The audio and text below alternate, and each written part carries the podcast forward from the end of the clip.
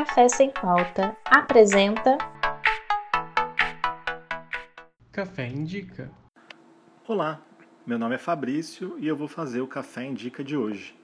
O livro escolhido é Revolta e Melancolia, o romantismo na contracorrente da modernidade, de Michel Levy e Robert Sairi o livro vai discutir o romantismo, essencialmente como uma resistência ao modo de vida na sociedade capitalista moderna. Sobre essa dupla vinculação, revolta em um polo e melancolia de outro, vai trazer que os autores mostram que o movimento se opõe em todas as áreas, né, não só nas artes, mas também na política, na filosofia, na economia política, à civilização que se constituiu a partir da Revolução Industrial. Longe de ser apenas uma cultura do século XIX típica, a visão romântica de mundo seria uma produção social contemporânea que constitui um questionamento profundo da economia de mercado, da sociedade dominada por ela.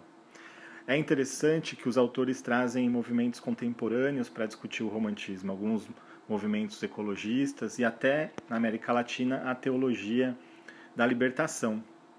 É um livro agradável, muito interessante que amplia aí a visão marxista da realidade a partir da produção social de vários autores aí é, desde o século XVIII, XVII, XVIII, XIX. Vale a leitura. O programa Café Sem Pauta é parte do projeto de extensão Vozes da Voz.